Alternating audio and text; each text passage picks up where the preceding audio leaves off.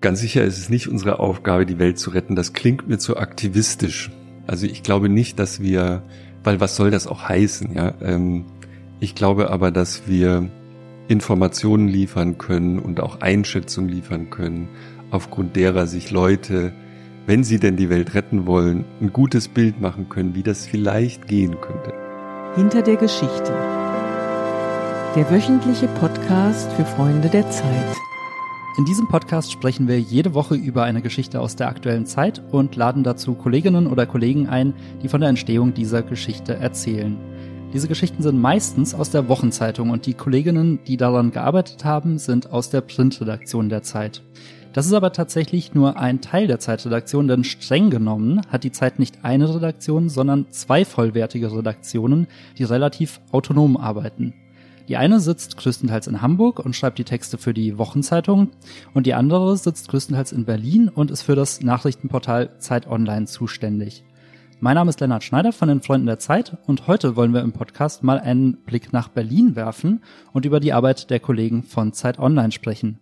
Mein Gast ist Jochen Wegner, Chefredakteur von Zeit Online seit 2013 und mit ihm möchte ich über Online-Journalismus sprechen, über seine Arbeit als Chefredakteur und über die unterschiedlichen Arbeitsweisen der beiden Redaktionen hier im Haus. Hallo Jochen. Guten Tag. Viele kennen dich wahrscheinlich aus deinem Podcast Alles gesagt, den du zusammen mit Christoph Arment moderierst. Das Konzept dahinter ist ja, dass ihr quasi endlose Gespräche mit Prominenten führt.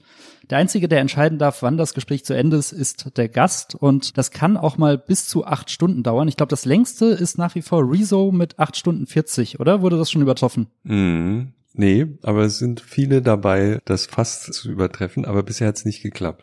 Also wenn ihr auf Juli C., die Autorin, die war sehr lange, also knapp davor, und so weiter. Also ich glaube, wir haben jetzt drei oder vier Podcasts über acht Stunden, aber diese magischen 840 hat keiner je geknackt. Mal sehen. Es gibt jetzt eine Folge, ich weiß nicht, wann wir mit dieser Folge erscheinen, aber es gibt eine Folge, die wir vor Weihnachten veröffentlichen, die, was das betrifft, sehr interessant wird. Aber da, mehr kann ich dazu noch nicht sagen. Da bin ich mal gespannt, was interessant bedeutet. Merkt ihr eigentlich bei euren Gästen, dass die das mittlerweile ansteuern, dass die versuchen, über die acht Stunden 40 hinauszukommen? Es gibt Leute, bei denen wir so im Nachhinein dachten, das ist jetzt Sport, ja. Ich sag aber natürlich nicht wer. Und heute für unseren Podcast habe ich mir mal überlegt, dass wir einfach das Format klauen, wenn du schon mal bei mir zu Gast bist. Deswegen darfst du ganz allein entscheiden, wann wir beenden. Liebe Hörerinnen und Hörer, ja, machen Sie also, sich keine äh, Sorgen. Äh, Jochen hat einen Anschlusstermin. Das heißt, es werden keine acht Stunden, aber Das ist tatsächlich auch die einzige harte Vereinbarung, die wir mit unseren Gästen im Podcast treffen, dass die keinen Anschlusstermin haben sollen. Die können aufhören, wann sie wollen, aber wir bitten sie, nicht gehetzt zu sein, damit das, weil das eine völlig andere Gesprächsatmosphäre gibt. Ich habe einen Anschlusstermin mit einem sehr wichtigen Baby, aber so lange können wir gerne sprechen. Und ich kann, ich beende total gerne den Podcast. Genau, also wenn dir davor schon langweilig wird, wenn du einfach keine Lust mehr hast, kannst du jederzeit ein Schlusswort sagen. Und es ist Tradition und Ehre des Gastes, dass du dir ein Schlusswort überlegst. Heide Witzka, ich habe das tatsächlich, ich schwöre, ich habe noch nie drüber nachgedacht. Ich, ja, ich, ich nehme das, was ich schon mal, ich glaube, ich habe es Uli Wickert vorgeschlagen, der hat es dann auch genommen, Popocatépetl ist mein Schlusswort. Okay, ich glaube, das könnte ich noch nicht mal aussprechen. Also die Gefahr, dass du es aus Versehen sagst, ist relativ gering. Man, Eben. Man muss dazu sagen, Ulrich Wickert wurde gerade schon genannt. Er hat sein Interview nach wenigen Minuten schon aus Versehen beendet, weil er sein Schlusswort gesagt hat. Und da seid ihr dann auch streng. Ja, wobei, also das Popocatépetl war das zweite Mal. Hat er, wenn ich mich recht entsinne, war es Uli Wickert äh, dem habe ich es irgendwie, weil es ist so ein, also das bizarrste Wort, was ich so auf Anhieb im Kopf habe. Das erste Mal, als wir tatsächlich ähm, nach 12, 13 Minuten fertig waren, war das Schlusswort Giovanni. Da haben wir viel gelernt damals, dass man schon aufpassen muss. welches Wort man wählt. Giovanni ist auch ein gutes Stichwort zum Anfang, weil zum Start würde ich gerne mal über eure Beziehung so zwischen der Print- und der Online-Redaktion sprechen. Und gleich mal die Grundsatzfrage, warum hat die Zeit überhaupt zwei Redaktionen? Das ist so lange her, da war ich noch gar nicht da. Äh, es gab ganz am Anfang, soweit ich das zurückverfolgen kann, ja eine, eine kleine ausgegründete Online-Redaktion, wir sind ja auch schon, also die Zeit wird ja 75 dieses Jahr, online wird 25 auch in diesem Jahr. Und am Anfang ein sehr kleines Team. Und dann gab es strategische Überlegungen unseres Gesamthauses. Und es gab damals, wie gesagt, ich war da nicht da, die Überlegung, in Berlin ein etwas größeres Team mit mehreren Online-Zuständigkeiten, Online-Redaktionen zusammenzufassen. Und irgendwann ist dann Zeit Online nach Berlin gezogen. Und ich glaube, das war so der Anfang von einem wirklichen Parallelbetrieb, muss man sagen. Und jetzt aus dem Rückspiegel betrachtet ist es natürlich etwas ungewöhnlich, an zwei Standorten zu sein, also eine Online-Redaktion in Berlin zu haben. Ähm, eben, es gibt auch Online-Redakteure immer noch aus der historischen Frühphase in, in Hamburg, aber die meisten, wirklich die allermeisten sind Berlin. Und die Printredaktion halt zu einem überwiegenden Teil in Hamburg. Es gibt aber auch in Berlin Standorte, wo, wo ähm, Printkollegen sitzen. In der Gegend der Friedrichstraße ist ja das Hauptstadtbüro und das Zeitmagazin, Investigativteam und so weiter. Und wir überlegen tatsächlich jetzt in Berlin ein gemeinsames Zeithaus zu finden, wo wir zumindest alle Berliner mal zusammenziehen. Aber diese Trennung, äh, die physische Trennung hat dann schon auch dazu geführt, dass, dass sich beide Redaktionen unabhängig voneinander entwickelt haben. Wir, es ist nicht ganz richtig. Also wir arbeiten, ich komme jetzt gerade zum Beispiel aus einer Runde äh, mit Giovanni und wir sehen uns wirklich sehr oft, mehrmals die Woche stimmen uns ab aber tatsächlich ist es so, dass sozusagen der Alltagsbetrieb, also das Minütliche, was wir machen bei Zeit Online und das Wöchentliche, was die Zeit macht, durchaus getrennt noch gedacht werden. Und das ist tatsächlich, glaube ich, auch ein Teil der, muss man schon sagen, darf man vielleicht auch sagen, Erfolgsgeschichte. Online hat sich wirklich ganz gut entwickelt und die Zeit auch. Und ich glaube, es liegt schon auch daran, dass sich beide Redaktionen mit großer Leidenschaft zunächst mal darum kümmern, im einen Fall Online-Journalismus zu machen, im anderen Fall ein abgeschlossenes Produkt, würde man jetzt als Verlagsmanager sagen, also eine, eine Zeitausgabe zu denken. Und so sehr wir dann auch kooperieren und sehr viele Dinge zusammen machen, so wichtig ist es, glaube ich, auch, die jeweilige Zielgruppe und die Nutzungssituation, die im Netz natürlich leicht anders ist, als wenn ich ein, Printmedium denke, das so ein bisschen im Kopf zu haben. Ne? Also das sind schon ganz unterschiedliche Herangehensweisen, wie, wie Menschen uns rezipieren. Wie wirkt sich das dann auf eure Prozesse aus? Also arbeitet ihr auch ganz anders getaktet? Ja, also jetzt im Extremfall natürlich schon. Also wenn ihr Beispiel jetzt, äh, was uns sehr bewegt hat, die Woche der US-Wahl war natürlich für uns ein großes Ereignis und für die Printredaktion auch. Also es waren wirklich verrückte 24 Stunden. Die Zeit hat einen sehr nach hinten geschobenen oder in die frühen Morgenstunden, in den frühen Morgen geschobenen Drucktermin gehabt und hat versucht, so viel wie möglich vom Wahlergebnis noch mitzubekommen, bevor das Blatt geschlossen wurde. Und wir haben natürlich mehrere Tage, muss man sagen, durchgearbeitet. Natürlich haben wir mal geschlafen, aber eher so in Schichten um die US-Wahl gut zu begleiten. Und da sieht man schon, da haben wir dann wirklich unter, es gibt halt diese harte Deadline, wo irgendwann muss gedruckt werden und online gleitet halt so durch mehrere Tage der Schlaflosigkeit um diesen, dieses wirklich interessante Geschehen in den USA, wo wir auch nicht genau wussten, was passieren wird, um das abzubilden. Und das ist vielleicht ein gutes Beispiel, wo es wirklich wichtig ist, dass sozusagen äh, beide unabhängig voneinander operieren können. Und natürlich synchronisiert man sich dann wieder und die Geschichten, die in der Zeit erschienen sind über die US-Wahl, waren dann natürlich auch sofort online. Die Kollegen haben und Kolleginnen und Kollegen haben online einfach weitergeschrieben, äh, nachdem die Printausgabe geschlossen war. Das machen wir natürlich alles. Aber es ist, glaube ich, extrem wichtig, für das jeweilige Medium zu denken. Und das ist auch nochmal anders als bei einer Tageszeitung. Also jedenfalls empfinde ich es als extremer, wenn man ein, ein wöchentliches Medium denkt, muss man ja sehr, sehr weit in die Zukunft denken, weil das halt viele Tage noch halten muss und für sich stehen muss. Und Onliner sind da natürlich ein bisschen sloppier, weil wir können halt ständig, wenn wir denken, ach, das ist jetzt veraltet, dann machen wir es halt neu oder schreiben es nochmal um und so. Und diese Möglichkeit habe ich natürlich nicht mit einem gedruckten Medium. Wie sehr stimmt ihr euch bei der Themenauswahl ab? Also kommt es dann auch mal vor, dass ihr einfach genau das gleiche Thema macht. Sagen wir mal, ihr besprecht beide das gleiche Buch, die eine Redaktion zerreißt es, die andere feiert es. Ja, das versuchen wir natürlich zu vermeiden. Also es gibt es gibt natürlich machen wir Themen mehrfach und zehnfach bei großen Ereignissen. Das wissen wir auch, das bleibt auch nicht aus.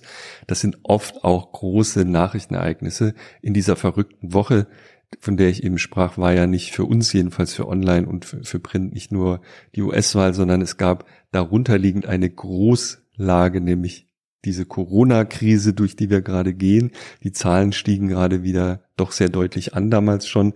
Und dann gab es in Wien eben diesen Zwischenfall, wo wir sofort Reporter hingeschickt haben, sowohl von Print als auch von Online, die dann auch zusammengearbeitet haben. Aber da in solchen Situationen stimmen wir uns natürlich eng ab und natürlich erscheinen dann ähnliche Geschichten oder ähm, sozusagen zum selben Ereignis mehrere Geschichten in unterschiedlichen Medien, dass wir jetzt äh, also der Klassiker ist halt, wir besprechen einen Film zweimal oder ein Buch das sollte immer, immer seltener passieren. Es passiert immer mal noch, aber es ist wirklich hoffentlich inzwischen die Ausnahme. Früher ist uns das öfter passiert. Aber so eng stimmen sich die, die jeweiligen Ressorts natürlich schon ab in aller Regel. Wenn man jetzt mal zwei Texte zu einem ähnlichen Thema nebeneinander legen würde, glaubst du, dass man als Leser so einen unterschiedlichen Stil auch erkennen könnte? Glaubst du, die Redaktionen haben so eine, so Eigenarten, auf die, an denen man sie erkennen könnte? Ich glaube, dass die Redaktionen sehr stark von ihren Autoren geprägt sind. Und das gilt für beide, für Print und für Online. Das heißt, ich würde schon also wenn man jetzt nicht in jedem Fall, aber wenn man mir Texte von bestimmten Autorinnen, Autoren hinlegt, könnte ich, glaube ich, ziemlich genau sagen, wer das jetzt geschrieben hat. Und da liegt, glaube ich, auch das Geheimnis, ein Teil des Geheimnisses unserer Redaktion, dass wir sehr stark die Autoren in den Vordergrund stellen. Und ich glaube, also meiner Wahrnehmung nach gibt es da so ein großes Spektrum, dass man jetzt nicht eindeutig sagen könnte, es gibt einen bestimmten Stil der Zeit oder einen bestimmten Stil von Zeit Online.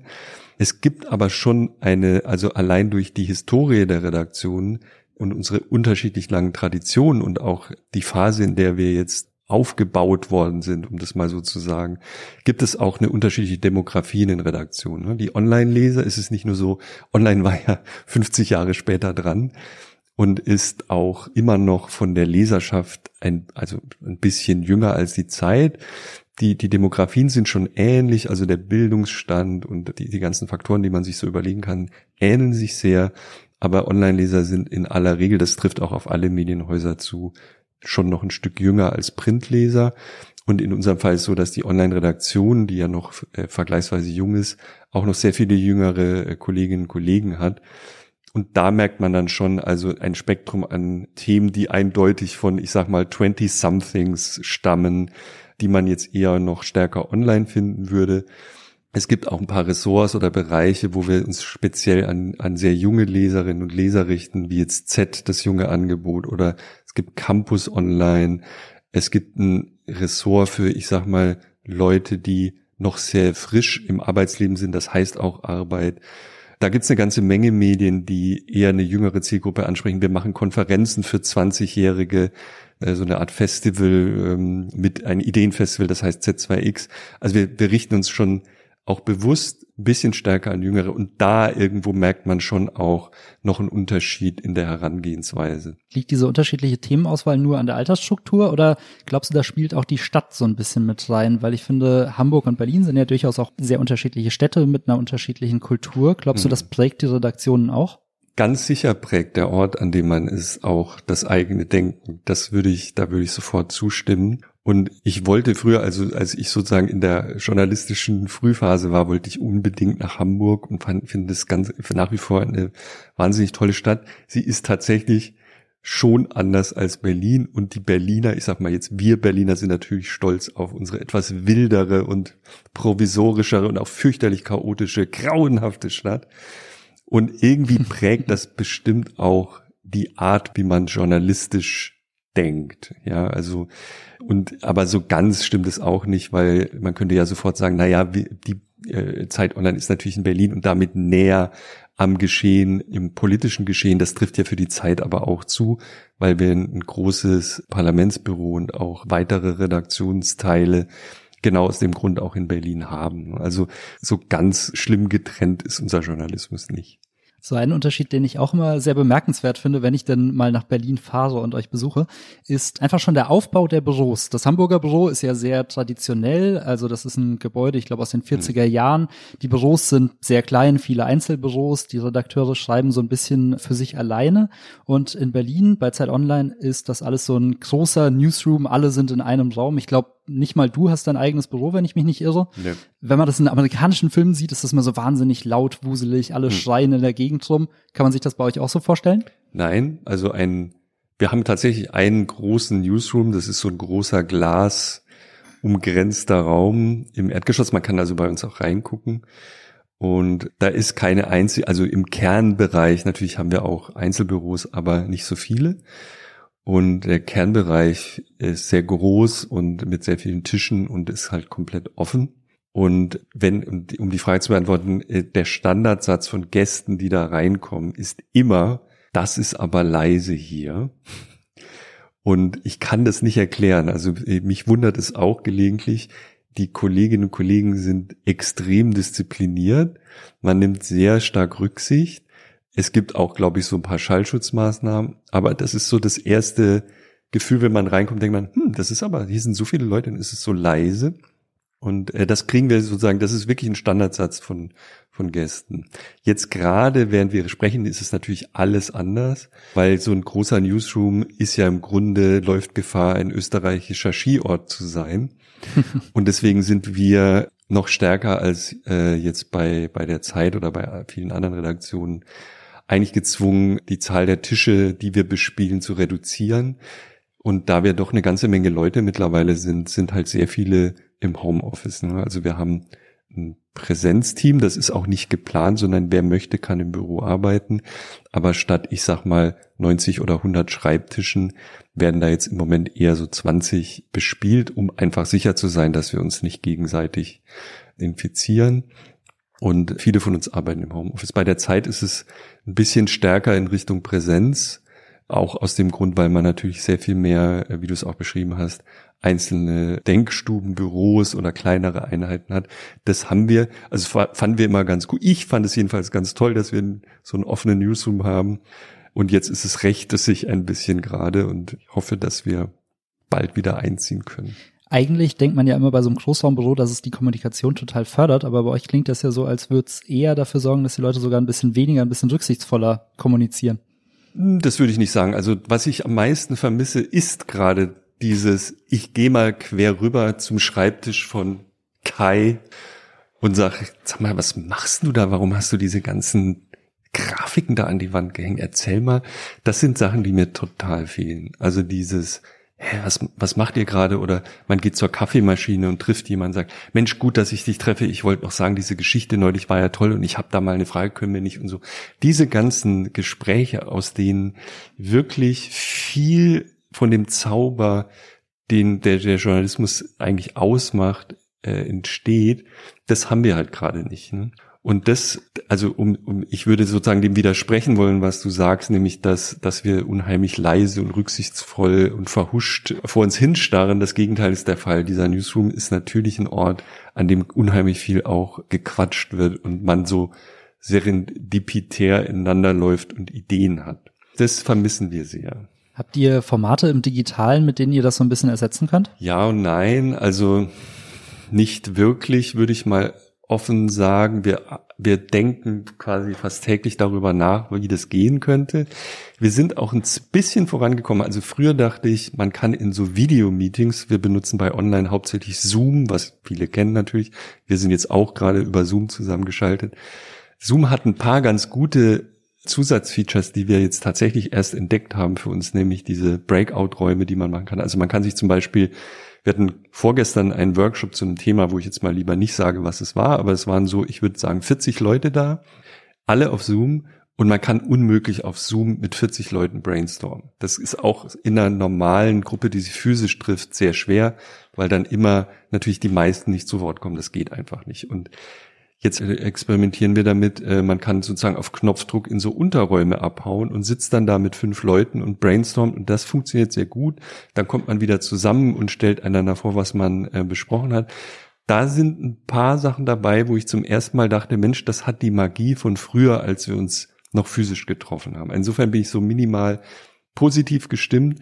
Wir haben aber auch andere Dinge gemacht, jetzt vor allem im Sommer und im Frühherbst haben wir uns zum Beispiel in einem großen Park, so einem aufgelassenen ehemaligen Bahngelände im Süden Berlins getroffen mit 100 Leuten, also 100 Redakteurinnen und Redakteuren und haben einen Tag Workshops im Freien gemacht, was natürlich viel sicherer ist, als sich in geschlossenen Räumen zu treffen. Und das geht jetzt im Winter natürlich schwerer, zumal die Infektionszahlen, also erstens super kalt und zweitens sind die Infektionszahlen natürlich auch hochgegangen. Und äh, diese Möglichkeit ist uns ein bisschen verwehrt. Aber mit sowas experimentieren wir eigentlich auch. Und wir gehen ganz viel spazieren. Also äh, klingt jetzt seltsam, aber wir machen viele Arbeitsmeetings, wo wir uns, wo wir glauben, es wäre gut, sich zu sehen, machen wir einfach im Gehen äh, auf der Straße hat sich auch so als Genre eingebürgert. Insgesamt habt ihr ja während Corona, finde ich, sehr viel Neues auch gemacht und ich glaube, ihr wart für viele Leute so eine tägliche Anlaufstelle, gerade durch die Statistiken, die ihr hier auf der Startseite immer sehr prominent eingebunden habt. Was würdest du sagen, wie ihr euch journalistisch auch weiterentwickelt habt durch diese Situation? Also die, die Corona-Situation war für uns nochmal, ich würde sogar sagen, nochmal definierend, wie wir in Zukunft arbeiten werden. Wir haben da unheimlich viel gelernt und auch sind auch weitergekommen. Das klingt jetzt irgendwie seltsam, weil natürlich erstmal eine schwere Krise das Land und äh, die Welt erfasst hat. Aber für Journalisten war das natürlich auch eine Zeit, in der sie extrem intensiv gearbeitet haben und jetzt auch bis heute arbeiten. Und gerade am Anfang der Krise, als es so eine gewisse Unsicherheit gab, auch Wissenschaftler eigentlich nicht so genau wussten, wohin das genau geht und wie jetzt sich das entwickeln wird, ähm, haben wir gemerkt, dass wir unheimlich an Aufmerksamkeit nochmal gewonnen haben. Also viele Menschen kamen neu dazu und haben Zeit Online aufgerufen und sich, um sich bei uns zu informieren. Wir haben sehr schnell angefangen, unsere eigenen Daten zu erheben. Also nur als, als Arbeitsbeispiel, weil wir, wie alle schnell bemerkt haben, das RKI, das Robert Koch Institut, das ja dafür zuständig ist, die Daten einzusammeln aus den einzelnen Kreisen, damit nicht so gut zurande kam. Wir haben dann sehr schnell ein eigenes Team gebildet, was diese Daten selber recherchiert. Und das ist bis heute so, dass wir unsere eigenen Daten in den Stadt- und Landkreisen, das sind ja über 400, jeden Tag mehrfach erheben und sozusagen diese Zahlen zusammentragen. Und während nachts bei uns auf der Homepage ist, so gegen, ich sag mal, elf, halb zwölf, wird die neuesten Zahlen bei uns finden, die das RKI erst viel später und auch mit Verlaub falscher, pardon für das Wort äh, falscher publiziert, weil die verschiedene Unwuchten in den Daten haben, die wir auch gleich versuchen zu vermeiden. Und das ist zum Beispiel was, äh, hätte ich nie gedacht, dass wir mal zur Primär, inzwischen ist so, dass andere Medien diese Daten von uns auch benutzen. Johns Hopkins greift offensichtlich auf unsere Daten zurück um sozusagen Deutschland zu simulieren, also diese große zentrale Website von Johns Hopkins Universität, die weltweit die Corona-Zahlen sammelt, bedient sich auch bei uns. Und das hätte ich jetzt nicht, also hätte ich nicht geglaubt, dass ich als Journalist nochmal in die Situation komme, wo ich permanent Primärdaten zur Verfügung stelle. Das ist ja eigentlich in so einer Krise die auch der Job der Behörden. Das machen die auch, aber wir haben halt das Gefühl, wir können uns mehr darauf verlassen, wenn wir einen Teil ähm, selbst erheben. Also wir haben eine große Visualisierung der Infektionszahlen auf regionaler bis in, in kleinste Bereiche Ebene. Wir haben auch eine, eine große Erhebung zusammen mit den Kliniken über den Stand der Intensivbetten, was natürlich auch so in der ersten Welle schon sehr wichtig geworden ist. Auch das haben wir live, erheben wir zusammen mit diesen Kliniken und haben da ein wichtiges Instrument geschaffen. Und dieses ganze Tool ist das mit Abstand meist abgerufene Element unserer Historie. Also das haben viele, viele zehn Millionen Menschen benutzt und benutzen es täglich. Und wir sehen das daran, das ist auch direkt auf der Homepage zu sehen. Also viele kommen, weiß ich nicht, sagen fünf bis zehnmal am Tag bei uns vorbei, um zu gucken, wie die Zahlen sich entwickeln. Und wir sehen das sogar im, in den Homepage-Zugriffen, die so linear ansteigen seit, seit ähm, Frühjahr und jeden Tag ein bisschen mehr werden und ein bisschen mehr werden. Das ist völlig ungewöhnlich, habe ich noch nie gesehen. Ich mache schon eine Weile Online-Journalismus.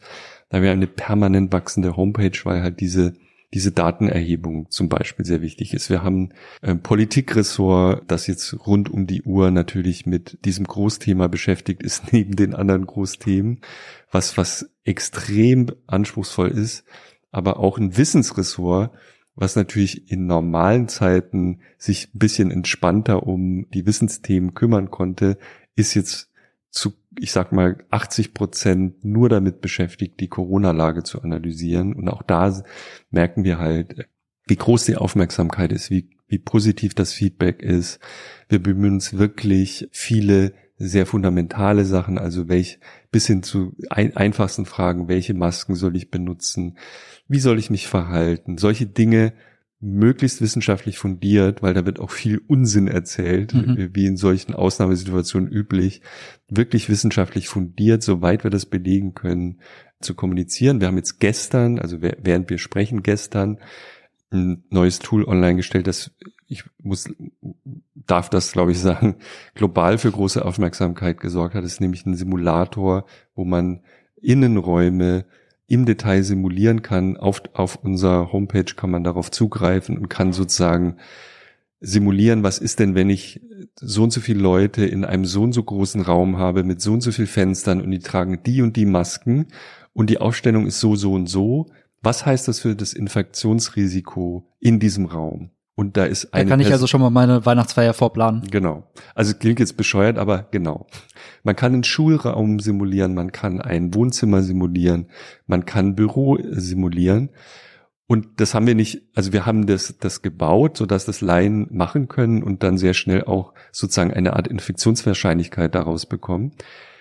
Und äh, es basiert aber auf den Arbeiten des Max-Planck-Instituts für Chemie hier in Deutschland, die so ein Modell entwickelt haben. Und wir haben halt im Newsroom inzwischen mehrere Mathematiker, die solche Modelle verstehen, plus unser Datenvisualisierungsteam, das in der Lage ist, sowas dann zu bauen. Ja, das sind Dinge, die uns einfach unheimlich nochmal vorangebracht haben. Also der, der Datenjournalismus, der seit Jahren im online so eine Großbewegung, auch eine Art Mode war oder ist, hat sich nochmal irgendwie für mich jedenfalls vom Kopf auf die Füße gestellt. Es ist halt extrem wichtig, dass wir solche Dinge anbieten können. Wir sind da auch stolz drauf, dass wir das können und äh, nicht nur sozusagen schöne Dinge machen, was, was früher im Datenjournalismus halt oft der Fall war, unheimlich fantastische visuelle Erlebnisse, aber mit, ich sag mal, begrenzter Relevanz für das tägliche Leben. Und heute ist das halt zentral,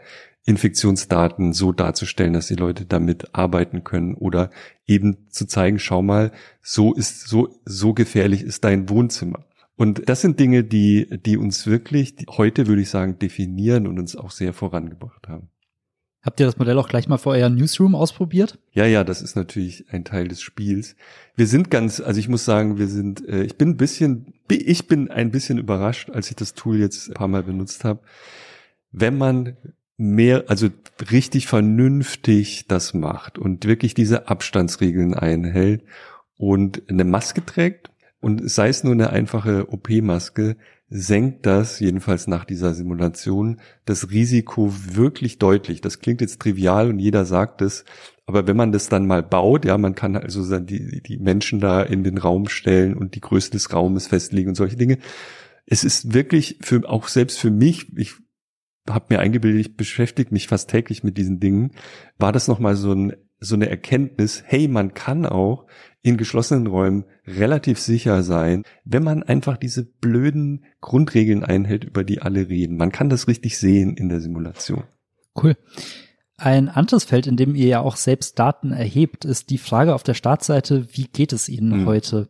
Da klicken ja, glaube ich, jeden Tag mehrere hundert oder vielleicht sogar tausend. Die Zahlen äh, kennst du? Viele tausend. Äh, viele tausend ja. klicken da drauf. Könnt ihr da während Corona auch besondere Ausschläge beobachten? Ja, das ist auch etwas, was uns jetzt schon mehrfach irritiert hat. Es war nämlich in der ersten Welle so, dass in der Phase die Laune sogar besser geworden ist. Das hat uns lange gewundert und wir haben dann, wie schon so oft bei diesem Tool, nach Fehlern gesucht, ob, ob wir da irgendwas übersehen haben, ob wir vielleicht einen Bug da eingebaut haben. Aber es ist tatsächlich so, dass in der ersten Welle der Pandemie die Laune deutlich, deutlich, also hochsignifikant besser geworden ist. Und das hatten wir lange nicht verstanden, ne, was das, was da jetzt los war. Habt ihr eine Erklärung gefunden? Ja, wir haben dann äh, natürlich die Leute gefragt und das ist natürlich alles dann nicht repräsentativ, was die sagen. Auch das Tool selber ist nicht repräsentativ, weil wir fragen ja nur die Leute, die bei uns auf der Homepage sind, wie es ihnen geht. Aber das Gefühl ist schon, dass sozusagen das, was man auch vermuten würde, dieses plötzliche Herausgerissensein aus der Alltagsmühle, zu Hause mal bei der Familie sein zu können, solche Dinge damals stark überwogen haben. Hinzu kam ja, dass es sozusagen extrem gutes Wetter war und da ist irgendeine Situation entstanden, wo es vielen Leuten offensichtlich erstmal besser ging oder einigen jedenfalls. Und dann ist die Laune aber immer schlechter geworden. Und jetzt äh, haben wir so ein paar Ausreißer gehabt, wo wir, wo wir auch sagen würden, okay, also die zweite Welle wird nicht so gut weggesteckt wie die erste Welle. Ne? Also da, da muss man sich jetzt schon eher Sorgen machen. Ja, das merkt man ja auch im privaten Umfeld, dass die Laune mhm. deutlich runtergeht, jetzt mhm. auch bei den Temperaturen. Mhm. Eine andere Besonderheit des Online-Journalismus ist ja, dass man einen sehr viel engeren Draht zu seiner Leserschaft hat. Ihr habt, glaube ich, pro Woche etwa 100.000 Kommentare auf der Seite und du hast selbst mhm. in einem Interview mal gesagt, dass die Community für euch auch Teil des Journalismus mhm. ist. Wie prägt dieser Austausch eure Arbeit? Naja, von ganz konkret, wenn ich einen Artikel veröffentliche und ich treffe einen Nerv, dann habe ich da über 1000 Kommentare drunter und kriege Feedback in einem Umfang, wie, wie es sozusagen, ich sag mal, ganz früher für Journalisten relativ ungewöhnlich war. Es ist sehr schwer, einen Artikel zu schreiben, der tausend klassische Leserbriefe generiert. Und ich glaube auch, wenn, wenn die Tagesschau, sage ich mal, einen riesen Mist macht, was sie ja nicht so oft macht, aber dann wird sie Schwierigkeiten haben, richtig riesige Postberge zu provozieren. Und das ist halt hier, weil es so einfach ist und weil es sozusagen direkt da ist, wo der Artikel auch gelesen wird, ist es natürlich viel einfacher, Feedback zu bekommen. Das, das beeinflusst natürlich schon auch unsere Arbeit, weil wir natürlich sofort sehen, was, wie die Leute, wie die Leserinnen und Leser sich dazu verhalten. Aber wir haben eine, eine Community-Redaktion, die auch immer wieder unsere Leserinnen und Leser befragt, zu Umfragen aufruft. Wir fragen ganz konkrete Sachen. Zum Beispiel, also ikonisch für mich war, nach der letzten Bundestagswahl wollten wir halt wissen, warum haben Sie jetzt, erzählen Sie bitte nochmal, warum haben Sie jetzt AfD gewählt? Das werde ich nie vergessen. Solche Dinge sind eigentlich in unseren Alltag eingewandert und wir haben äh, die, die Community, das Community-Team, die Community-Redaktion ist einfach ein Teil unseres normalen Journalismus. Es gehört für uns zu einer umfassenden Berichterstattung zu einem großen Thema, dass wir auch die Community zur Rate ziehen. Aber es hat halt viele Weiterungen auch. Also wir haben daraus eigentlich den Mut gefasst, aus diesem großen Feedback auch viele weitere Möglichkeiten zu suchen, um mit, mit unseren Lesern zu interagieren. Und daraus sind einige große Projekte entstanden, die sich sozusagen verselbstständigt haben. Ich glaube, so eines dieser Projekte, auf die du hindeutest, ist ja auch Deutschland spricht, ist, glaube ich, auch so eins deiner persönlichen Leidenschaftsthemen. Könntest du uns noch mal kurz erklären, was es damit auf sich hat? Also wir hatten vor der letzten Bundestagswahl, ist schon eine Weile her, aber ähm, so ein Brainstorming, wo wir überlegt haben, natürlich unter dem Eindruck von damals Trump, Brexit, in Frankreich gab es auch Dinge, die man nicht verstanden hat als Politikjournalist. Und wir uns eben überlegt haben, Moment, könnte es sein, also wie, wie beugen wir der, der Erkenntnis vor, die halt die angelsächsischen Kollegen zum Beispiel hatten, wir haben unser Land nicht verstanden. Also wir haben, also die US-Kollegen haben gesagt, wir haben sozusagen Teile unseres Landes nicht verstanden. Dasselbe haben die Briten aber auch gesagt. Wir waren einfach zum Teil blind für das, was hier passiert. Und das wollten wir vermeiden und wir haben dann ganz viele Dinge erfunden. Unter anderem auch dieses Ding, was immer noch auf der Homepage ist, das jeden Tag fragt, wie es uns geht aber eben auch ein anderes kleines Projekt damals. Wir haben gesagt, wie wäre es denn, wenn wir so ein politisch, so eine politische Dating-Plattform bauen, ja, also eben ganz im Kleinen. Also wenn wir Leute einander vorstellen, so Paare bilden, nicht etwa von Menschen, die sich ineinander verlieben wollen, sondern im Gegenteil, die ge politische Gegensätze sind und die womöglich sich eher streiten würden über bestimmte Themen.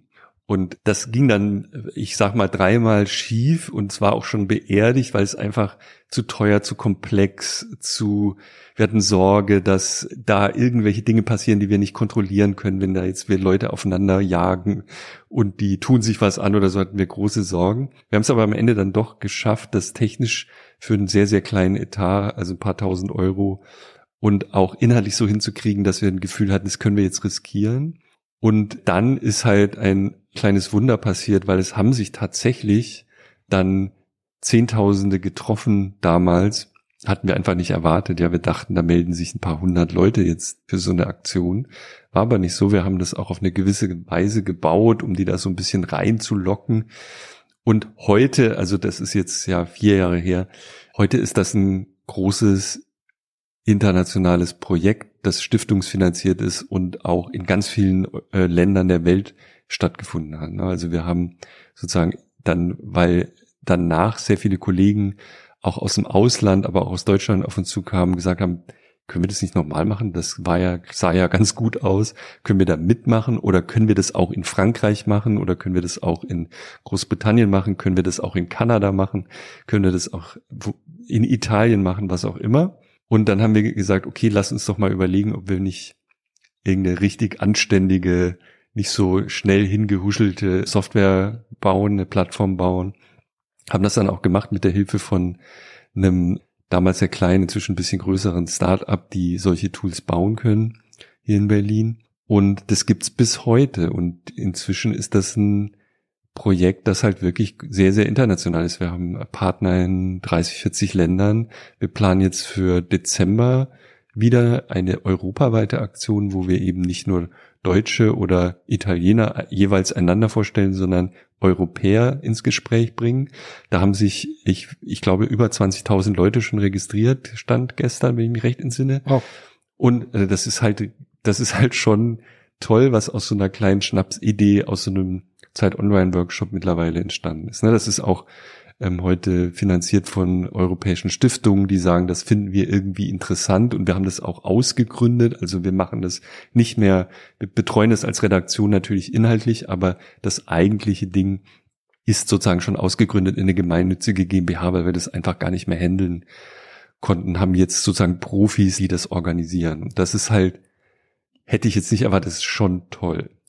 Ich kenne aus einer Präsentation noch das Originalfoto von einem Post-it, auf dem die Idee drauf stand, ganz mhm. knapp mhm. beschrieben als Tinder für Politik. Mhm, genau. Du hast selbst äh, ja auch daran teilgenommen und ich glaube beim ersten Deutschland spricht hast du mhm. einen Mann namens je, Mirko getroffen. Ich habe jedem teilgenommen, aber ich habe nur einmal darüber geschrieben. Ja. Genau. Was hast du persönlich so erlebt? Naja, das, das war auch so ein seltsamer Zufall. Ich habe halt mich, ich wollte ehrlich gesagt die Software testen, natürlich, was man so macht, und habe mich da halt angemeldet, eher so nebenbei und habe halt geguckt, geht das alles und habe da irgendwelche Sachen, also schon die Wahrheit reingeschrieben. Man, man muss, also wenn man da teilnimmt, beantwortet man ein paar politische Fragen und muss ein bisschen was zu seiner eigenen Person sagen, damit die anderen wissen, wen sie da jetzt vorgestellt bekommen. Und dann habe ich tatsächlich so ein Match gekriegt, also ein, ein Diskussionspartner, ein Nachbarn von mir. Von da, also ich habe damals in, in Berlin im Prenzlauer Berg gewohnt und hab, dachte, ja, ja, das, den treffe ich doch jetzt. Und das war ein total interessantes Gespräch und ich habe dann gedacht, Mensch, da könnte ich mal drüber schreiben und dann gab es halt noch so einen so einen besonderen Moment. Das war ein sehr junger Maschinen- und Anlagenführer, also jemand, der so eine Produktionsstraße steuert in einer Fabrik. Und hinterher habe ich seinen Namen gegoogelt und habe halt festgestellt, hm, es gibt jemanden mit dem Namen, der in irgendwelchen Listen auftaucht von Neonazis, in Sachsen-Anhalt. Hast du da ein bisschen Angst bekommen? Nee, überhaupt nicht. Ich, ich hatte da schon das Gespräch geführt und es war wahnsinnig nett und interessant. Also der hatte tatsächlich äh, sehr unterschiedliche Ansichten zu mir, aber alles, was der gesagt hat, war in, in weiten Teilen total nachvollziehbar und, und ähm, stimmig und überhaupt nicht seltsam. Und dann habe ich den aber angefangen und gesagt, sag mal, ähm, stimmt es? Guck mal, ich finde hier deinen Namen. Dann sagt er, ja, ja, das bin ich gewesen als, als Teenager.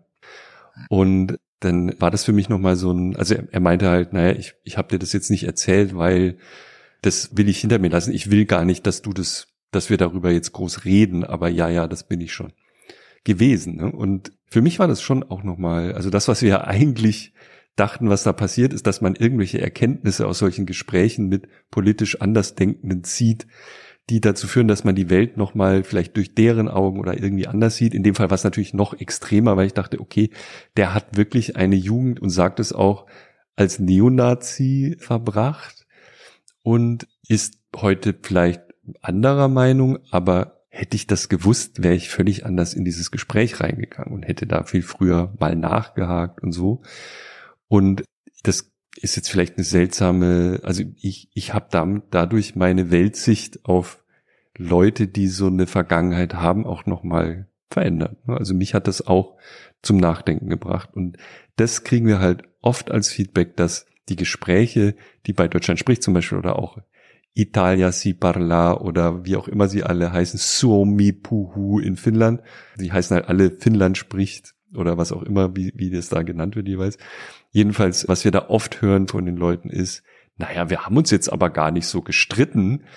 Die hatten zwar eine andere Meinung, aber das war schon, wir konnten es verstehen und das ist ein Effekt, den wir so vielleicht nicht ganz erwartet hätten, aber natürlich ein, eine ganz wunderschöne Geschichte, dass es durchaus möglich ist, dass man eine gemeinsame Ebene hat, obwohl man alle politischen Fragen, die wir so stellen, komplett unterschiedlich beantwortet hat. Ne? Und das ist, glaube ich, auch das Geheimnis, äh, wie diese Welt, wo, wo ja einiges im Argen liegt, zu retten wäre, nämlich dass man sich sozusagen in diese Debatten begibt und unsere These oder meine These ist, es ist gar nicht so einfach, auch wenn alle so tun, mit Andersdenkenden solche Gespräche zu führen heutzutage, weil auch viele Orte verschwinden, an denen solche Gespräche früher stattgefunden haben.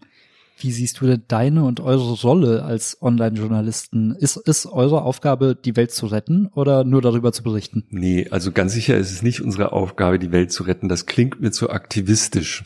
Also ich glaube nicht, dass wir, weil was soll das auch heißen, ja? Ähm, ich glaube aber, dass wir Informationen liefern können und auch Einschätzungen liefern können, aufgrund derer sich Leute wenn sie denn die Welt retten wollen, ein gutes Bild machen können, wie das vielleicht gehen könnte. Also es gibt schon so einen Trend auch bei uns. Wir haben auch ein, ein kleines Ressort gegründet und alle anderen streben aber auch danach, äh, sogenannten lösungsorientierten, früher hieß es mal konstruktiven Journalismus zu machen. Also nicht immer nur zu sagen, das ist ja alles wieder schlecht.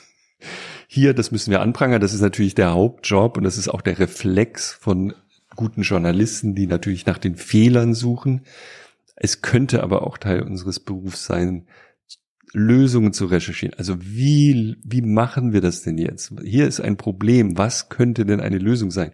Und das kommt schon im Klischee des Journalismus, im Lehrbuch kam das früher tatsächlich meinem Gefühl nach auch ein bisschen zu kurz.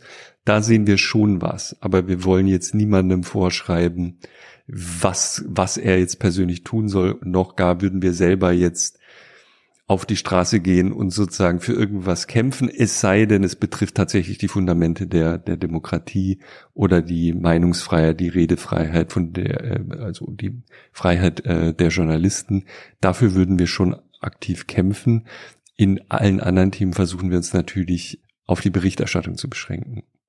Zeit Online hat ja in den letzten Jahren ähnlich wie viele andere Nachrichtenportale eine große Veränderung durchgemacht, nämlich dass die Artikel nicht mehr alle frei verfügbar sind und die Website sich nur durch Werbung finanziert, sondern dass mittlerweile sehr viele der Artikel auch abopflichtig sind und kostenpflichtig sind für die Nutzer. Wieso habt ihr euch dafür entschieden? Naja, also wir waren da ja nicht die Ersten. Es, es ist so ein globaler Trend sozusagen, dem wir sehr spät, wie es, wie es üblich ist bei uns, wir sind immer, also oft sind wir, ich hoffe, die, die ist keiner böse, wenn ich das sage, wir sind so als Haus manchmal ein bisschen spät dran mit den Dingen.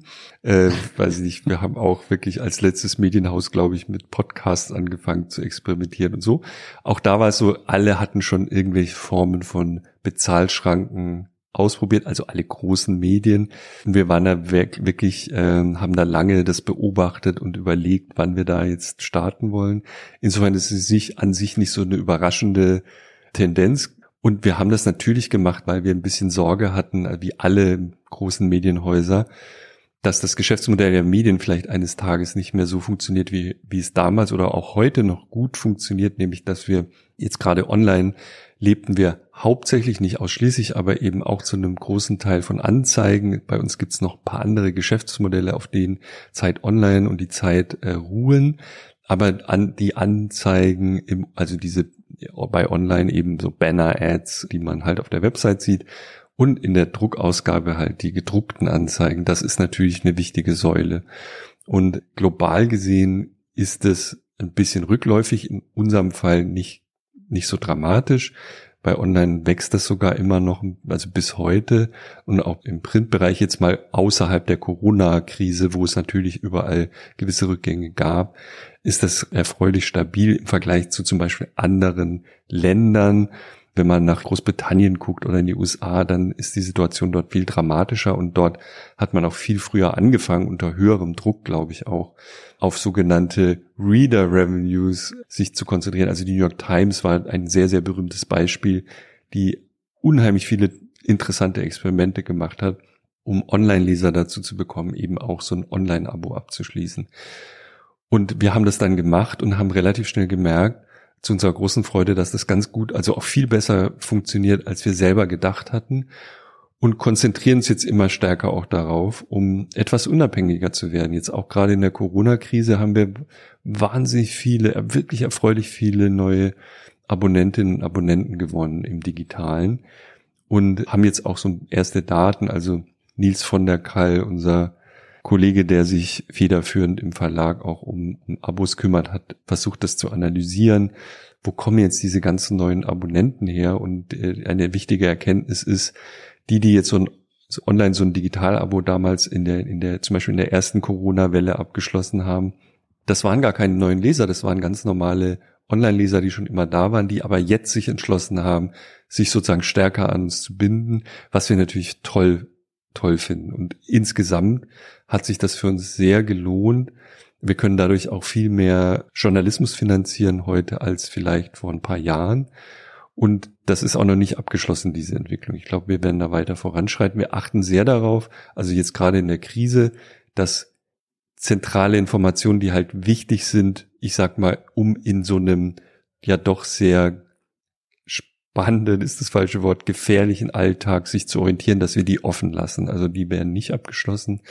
Natürlich würden wir nie unsere Corona-Karte abschließen und solche Dinge.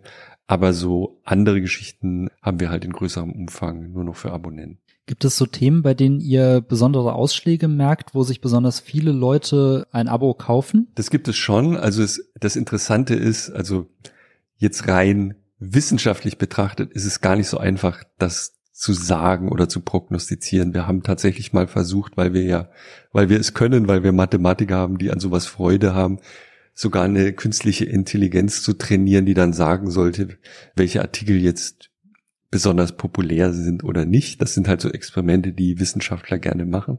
Das hat aber nichts gebracht. Ja, aber wir sehen schon, dass es bestimmte Themen gibt. Also man kann, das soll heißen, es ist gar nicht so einfach, das zu prognostizieren, wenn man es wirklich exakt mal versucht.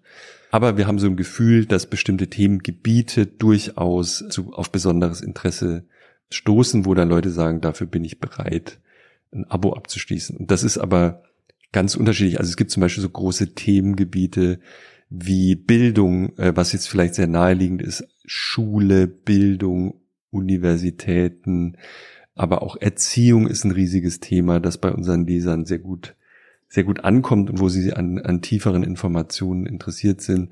Das sind zum Beispiel so Bereiche, wo wir sehr viele Abos, äh, neue Abos generieren. In der Krise kamen jetzt natürlich nochmal sehr viele Themen dazu, die nicht in unserem Kern liegen. Also verrücktes Beispiel. Es gibt in unserer Chefredaktion online gibt es ein paar Leute, die so eine Laufleidenschaft haben und auch da, es gibt so viele tolle Inhalte zum Thema Laufen. Das ist jetzt wirklich nicht innovativ, aber wir haben gesagt, wir wollen auch nochmal eine Laufserie machen. Die hatten wir eigentlich schon vor der Corona-Krise geplant. Einfach wollten wir nochmal machen. Und dann ist in die Krise rein, haben wir die dann gestartet und die hat auch extrem viele Abos gemacht. Wir haben halt mit Lauftrainern, mit Profis gesprochen und natürlich haben alle in der ersten Welle angefangen, draußen irgendwelchen Sport zu betreiben, weil es eine der wenigen Möglichkeiten war, nicht verrückt zu werden. Und das sind Dinge, die hätte ich jetzt vor fünf Jahren nicht gedacht, dass Zeit Online mal große Erfolge feiert mit sozusagen breiten Sport, wenn man das mit so formulieren will. Und das sind so Dinge, die entdecken wir gerade und das ist jetzt auch nicht markenbildend, aber wir nehmen das zur Kenntnis, dass sozusagen unsere Leser durchaus auch für solche Dinge ansprechbar sind, wenn das gut gemacht ist und Tiefgang hat.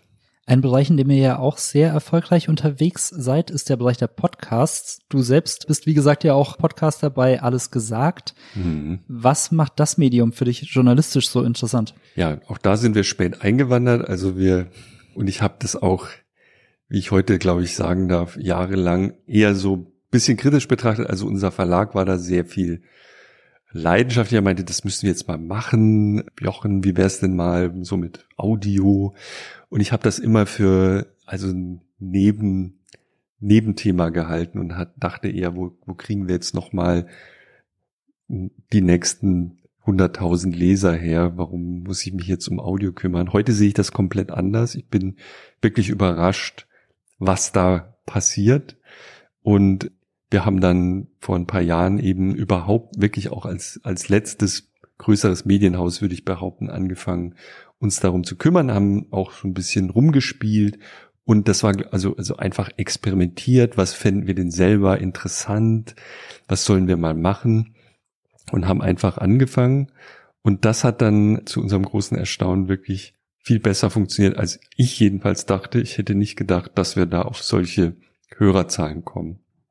Und auch nicht gedacht, wie das mein, mein Leben und das einiger anderer Kollegen, die jetzt podcasten, wie das das wirklich verändert hat. Also ich muss sagen, ich habe nochmal meinen Beruf auf eine völlig neue Weise kennengelernt und ich glaube, ich spreche da nicht für mich alleine, sondern es gibt natürlich Leute, die nochmal, also zum Beispiel Sabine Rückert, die mit äh, dem Verbrechen-Podcast ja eine, eine Art, ich würde sagen, Popstar-Image jetzt hat, wenn man das einmal erlebt hat, wie Sabine eine Bühne betritt in irgendeinem großen Haus und da ein paar tausend Leute ihr zujubeln, weil sie diesen Verbrechenspodcast macht, der natürlich riesig ist, der halt pro Folge über eine Million Abrufe macht. Das hat natürlich auch äh, sie verändert oder die Sicht auf, auf äh, die Dinge verändert. Ne? Und jetzt, ich kann von mir berichten, da ist es natürlich genauso. Wir haben äh, Christoph Arm und ich, also der jetzt in neuer Rolle, aber damals eben noch äh, Chefredakteur vom Zeitmagazin und ich haben so beim Wein abends mal gedacht, Mensch, wir machen doch beide wahnsinnig gern so lange Interviews und eigentlich sind die immer, es, das geht halt, man kann das nicht drucken. Es ist halt oft so, dass die Gespräche dann nachdem das oft das Band abgeschaltet ist und man sagt, so, jetzt gehen wir, ach nee, und dann, äh, dann fangen meistens die interessanten Gespräche an mit den Interviewpartnern. Dieses Herausgleiten aus dem eigentlichen Interview ist eigentlich oft das interessantere Gespräch. Und wir haben eigentlich überhaupt nicht den Raum, das darzustellen. Dann gesagt, Mensch, und kam dann eben auf die Idee, wie wäre es denn, wenn wir ein unendliches Interview machen? Und das war eine Schnapsidee. Wir haben halt da auch gedacht, das ist jetzt wirklich ein experimentelles Format. Das machen wir jetzt fünfmal und gucken halt, was passiert. Und dann haben wir das mal gemacht. Und dann hatten wir wirklich Glück, weil quasi die ersten Zusagen waren schon äh, wirklich tolle Leute, wie jetzt Robert Habeck, äh, haben wir dann, äh, war das erste Interview, was wir veröffentlicht haben, auch vor Live-Publikum dachten wir, machen wir einmal so ein bisschen Rummel. Und da hatten wir ein volles Haus im Schauspielhaus in Hamburg mit, mit Habeck und das hat gleich relativ gut funktioniert. Und inzwischen haben wir, glaube 35 Folgen oder so veröffentlicht, die zum Teil, wie du, glaube ich, eingangs schon sagtest, halt einen Arbeitstag lang gehen. Ja, also man kann einen acht Stunden oder noch mehr Tag mit uns da verbringen. Und wir hätten eben da auch nie gedacht, dass das jemand hört. Und das Gegenteil ist der Fall. Also wir haben wirklich auch, ich glaube, das ist das zweit also Verbrechen ist eine eigene Liga, aber auch alles gesagt hat so im Schnitt drei bis 500.000 um den Dreh Abrufe. Also eine halbe Million erreichen wir jetzt eigentlich nach einer Weile immer mit den ganzen Folgen. Und das ist schon wirklich irre, weil es, wir kriegen und wir, ich beantworte manchmal am Wochenende halt so hunderte von neuen Zuschriften. Wir sagen auch immer, die Leute sollen schreiben, wenn sie Ideen für Gäste haben und so. Und äh, um, um das abzukürzen, das Verhältnis zu diesen Hörerinnen und Hörern ist ein völlig anderes als zu Lesern von einem Artikel zum Beispiel oder ähm, also alle anderen Mediengattungen haben, glaube ich, eine völlig andere Response als Audio. Und woran das liegt, darüber kann ich nur spekulieren, aber ich habe noch nie so viel nettes Feedback bekommen. Und das gilt, glaube ich, für alle, die das machen, nicht nur für, für mich, aber mir fällt das eben auch auf, wir kommen, bekommen unheimlich konstruktive Mails. Wenn die Leute was kritisieren, sind die trotzdem wahnsinnig verbindlich und toll. Und das gilt eigentlich so für keine andere Mediengattung, die mir jetzt einfiele, wo das so extrem positiv ist. Da ist irgendwas. Also Podcasts sind ganz besonders. Ja, ich bin selbst auch leidenschaftlicher Podcast-Hörer und kann das total nachvollziehen, weil man hat die Leute einfach dann acht Stunden in seinem Ohr und irgendwann hat man das Gefühl, es wären persönliche Freunde, auch wenn man selbst noch nie mhm. in die andere Richtung gesprochen hat. Und ihr kokettiert ja auch immer ein bisschen damit, dass ihr so viele Beschwerden bekommt, weil ihr so laut schmatzt, während ihr den Podcast macht. Ah ja, das, aber da, da muss ich mich wirklich entschuldigen, wenn man acht Stunden oder neun Stunden redet mit Leuten, dann müssen wir ja ein bisschen Essen dabei haben. Ne? Das war natürlich von Anfang an Teil des Podcasts, dass wir gesagt haben, ja, wir müssen ja irgendwas essen. Wir können ja nicht hungern oder verdursten. Und dann ist es natürlich sehr schnell eskaliert. Inzwischen gibt es einen Blog, was alle Speisen auflistet von dem Hörer, liebe Grüße, die wir verzehren und was wir so trinken. Und das ist so ein eigenes Ding jetzt geworden. Und es ist natürlich absolut verboten für einen Audioprofi, irgendwas zu trinken oder zu essen, wenn das Mikro offen ist. Und äh, wir haben das einfach von Anfang an, weil wir ja keine Profis sind, ignoriert. Und inzwischen naja, doch, es gibt immer noch Beschwerden deswegen, aber es gibt auch viele, die sagen, sie essen eben mit uns. Also es gibt ganz viele Leute, die auch zum Teil dann sich dasselbe besorgen und äh, mit uns essen und wir sozusagen Teil der Familie sind. Wir kriegen, wenn wir, wir machen manchmal so Live-Aufnahmen, die wir dann per Video streamen, sehr selten, aber auch das haben wir jetzt in der Corona-Zeit ein, zwei Mal gemacht. Und dann schicken die uns, während wir da noch essen und podcasten und das Livestream als Video, schicken die uns äh, Fotos aus ihren Wohnzimmern, wie sie am Fernseher sitzen und da den, den Videostream offen haben und mit uns essen. Und ich bin, wir sind echt, äh, wir sind total fassungslos. Und das macht natürlich, es ist jetzt nicht der Kern unseres Journalismus, aber es macht so, macht uns schon glücklich, dass es die Möglichkeit gibt, auch mal anders mit mit Leuten zu interagieren. Jetzt kennen ganz viele Leute deine Stimme. Ein paar schauen auch die Livestreams zu. Wirst du seitdem häufiger an der Supermarktkasse auch erkannt? Ich werde tatsächlich an der Supermarkt. Woher weißt du das? Nur eine Hypothese. Ich, nee, ich werde an der, ich habe das tatsächlich hier, ich wohne in Friedrichshain. Beim Rewe ist mir das jetzt, das ist schon eine Weile her, vielleicht ein Jahr, ist mir das passiert an der Kasse, dass jemand sagt, ähm, du bist, du machst so den, du machst so einen Podcast, oder? Ich kenne doch deine Stimme. Und das ist natürlich wirklich verrückt, wenn, wenn die Leute einen an der Stimme erkennen. Das ist mir ein, zwei Mal passiert. Und dann habe ich tatsächlich, ich komme jetzt so ein bisschen, als Online-Chefredakteur ist man jetzt nicht permanent im Außeneinsatz. Also wir sind zwar viel auf irgendwelchen Veranstaltungen unterwegs, aber normalerweise ist man jetzt nicht straßenbekannt. Und das hat sich auch, auch verändert. Also ich habe jetzt, plötzlich sind bestimmte Leute, die sonst, sagen wir mal, mich ganz normal behandelt haben, so überfreundlich und dann irgendwann also ich habe zum Beispiel, es gibt so einen Banker in Berlin, mit dem ich äh, ab und zu telefoniere, der irgendwie plötzlich so ganz freundlich war. Und ich dachte, was, was ist denn da los? Dann stellt sich raus, ah, der ist ein Hörer, ja. Und also es gibt so einen minimale, minimalen positiven Effekt und tatsächlich gibt es immer mal wieder Leute, die einen, die einen ansprechen. Jetzt nicht überwiegend viel, aber doch hin und wieder. Du hast ja Sabine Rückert auch schon erwähnt. Ich merke in meinem privaten Umfeld immer wieder, wenn ich jetzt Leuten erzähle, dass ich bei der Zeit arbeite, ist die erste Frage fast immer, kennst du Sabine Rückert? Ja. Sind Podcasts mittlerweile eigentlich ein Massenphänomen oder ist das immer noch so eine kleine Nische? Das weiß ich nicht.